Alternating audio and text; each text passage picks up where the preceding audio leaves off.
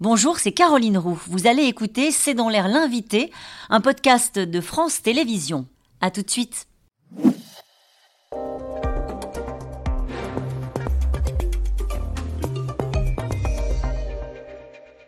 Bonsoir à toutes et à tous. Bienvenue dans C'est dans l'air. Mon invité ce soir est bien connu des téléspectateurs de C'est dans l'air. Alain Bauer, bonsoir. Bonsoir. Euh, vous êtes professeur de criminologie, je le rappelle, au Conservatoire national des arts et métiers. Et vous publiez avec Marie Drucker, au bout de l'enquête, les plus grandes affaires criminelles passées au crible, publié chez First Édition. Première question.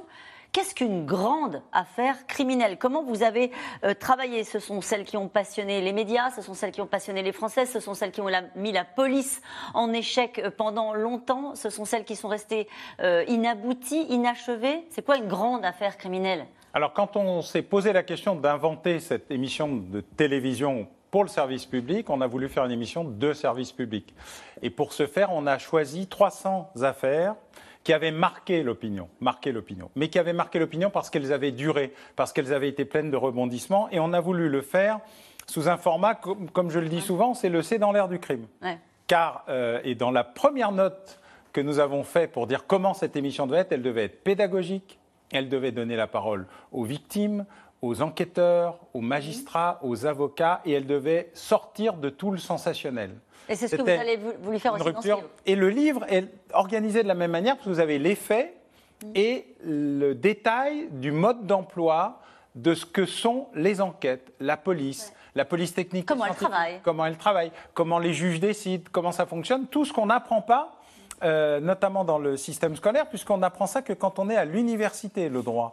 Et c'est très dommage parce que ça donne un écart, une distance avec euh, euh, la population qui est tout à fait dommageable. Or, l'émission que vous animez, c'est dans l'air, elle est justement une méthode d'expertise. Si, Non, mais on l'a vraiment. Je, vous donnerai probablement, je vous ferai une dédicace eh ben, du livre et de la note d'intention de l'émission. Mais je voudrais qu'on parle de ces affaires. Est-ce qu'il y a, une fois que vous vous êtes retourné et que vous avez travaillé dans le détail l'ensemble de ces affaires, des points communs, des fils qui font que des disparitions, des viols, des meurtres, des choses épouvantables, il y en a tout le temps. Il y a des affaires qui sensibilisent l'opinion. Il y a des moments où ça prend. Il y a des moments où il y a une passion française euh, pour certains dossiers. Mondial mondial dans l'affaire euh, McCann. McCann, exactement. On va y revenir dans un instant. Euh, est-ce qu'il y a un point commun, un fil dans lequel vous vous dites à chaque fois c'est la même chose? Non, ça dure. L'élément marquant, c'est ça dure. Il y a des rebondissements et on part soit d'une idée préconçue qui est totalement fausse, soit on découvre euh, qu'au au fil du temps, on ne sait rien, et ça devient insupportable. Et quand il y a un enfant victime, alors là, l'émotion prend le dessus sur à peu près tout et provoque des mouvements d'opinion qui soit réenclenchent l'enquête, et c'est plutôt bien, soit la perturbent tellement qu'elle n'arrive jamais à aboutir. Alain Bouer, on va revenir sur certaines de ces affaires que vous évoquez dans ce livre et dans votre émission. Euh, juste une question avant de les aborder. Est-ce qu'il y a des retours d'expérience? Quand on lit votre livre et quand on, parcourt euh, les différents dossiers, il y a des constantes qu'on retrouve régulièrement, des scènes de crimes pollués. Ça veut dire qu'il n'y a pas de retour d'expérience quand on plante une enquête, pardon de le dire comme ça. Euh, il n'y a pas des leçons qui sont tirées par les gendarmes, par les enquêteurs, par les policiers? Alors, au fil du temps, si. D'ailleurs, dans l'histoire, vous voyez bien que ce ne sont pas les mêmes problèmes, qui ne se passent pas dans les mêmes conditions. Euh, vous avez des absences de scènes de crime. L'affaire Méchino, 72. Euh, Noël, une famille disparaît, disparaît. Point. Jamais quoi que ce soit n'a été retrouvé, malgré des, dizaines de tentatives de fouilles, de sondages, de vidage de canal hum. ou de canaux, rien. Et puis vous avez des pollutions de scènes de crime parce qu'au début, on ne savait pas qu'il fallait pas polluer la scène de crime, mais il n'y avait pas d'ADN non plus. Donc la question ne se posait pas. Et puis vous avez l'effet inverse. L'affaire Chevaline, par exemple. Une jeune fille euh, euh, est cachée sous les jambes de sa mère qui a été abattue avec le reste de la famille. Ils ont tellement peur de polluer la scène de crime qu'ils ne vont pas la chercher. Il faut attendre que quelqu'un enfin ouvre la porte pour sortir les cadavres afin de pour découvrir qu'il y a une jeune fille vivante et blessée. Et donc on est dans des injonctions extrêmement contradictoires. Est-ce qu'on sauve les gens et on piétine Ou est-ce qu'on attend au risque de les laisser mourir? C'est très compliqué. Mais on apprend, on apprend énormément, mais c'est surtout les techniques nouvelles d'enquête à la fois des techniques de gestion de l'enquête, des techniques informatiques de, de, décodage, et puis des techniques ADN qui vont tout, tout changer dans l'apprentissage de l'enquête. Dans les années 60, il n'y avait pas euh, d'ADN. Je voudrais qu'on parle du tueur de l'ombre. Et on regarde un extrait du journal de TF1 de l'époque 1976. Il avait été interpellé. Ce serait donc lui, le tueur de l'ombre. Marcel Barbeau a été inculpé d'assassinat par le juge d'instruction de Senlis en début d'après-midi. Cet homme, qui est soupçonné d'avoir commis huit meurtres en sept ans, ressemble à n'importe qui. Il est ouvrier dans une usine de produits chimiques, il habite Mentataire, dans l'Oise, à quelques kilomètres de Nogent. Depuis 1969, les huit crimes ont toujours été commis à l'aube ou à la tombée de la nuit, le plus souvent sous la pluie et à proximité de la voie ferrée. Les victimes sont toutes brunes, petites, un peu boulottes. À chaque meurtre, l'assassin conserve un vêtement ou le sac à main de la victime. Et il nie toujours les faits Oui. Il a toujours nié Il n'a jamais avoué. Mais vous avez vu, sept ans, avec des interruptions considérables. Un mode opératoire qui va changer. Le 22 long rifle parfois, mais euh, d'autres méthodes euh, que je ne citerai pas ici euh, aussi. Donc, et puis, une reprise méthodique par un flic qui dit on remet tout à plat. on reprend tout à zéro. Et il commence par des dizaines de noms, puis 50 noms, puis 40 noms, puis 30 noms, puis 20 noms, puis il tombe sur euh, Barbeau. Mm. Et chez Barbeau, on tombe sur l'arme initiale et euh, les, petites. Euh, les, effets qu'il a conservés, les, qui, sont des, éléments qu'une partie d'ailleurs des serial killers. Mais il, et il a toujours nié. Et il l'a toujours nié. Comme certains grands tueurs en série? Alors, il y en a qui finissent par avouer? Vous avez le cas Fourniret, par exemple. Je vais vous le dire, mais je ne vais pas vous le dire. Peut-être, faut voir, ça dépend. Euh, parce qu'il y en a qui jouissent de l'incapacité, de de la terreur, de la peur des familles de découvrir la vérité et encore plus de ne pas la découvrir. Mm. Et donc c'est leur deuxième plaisir.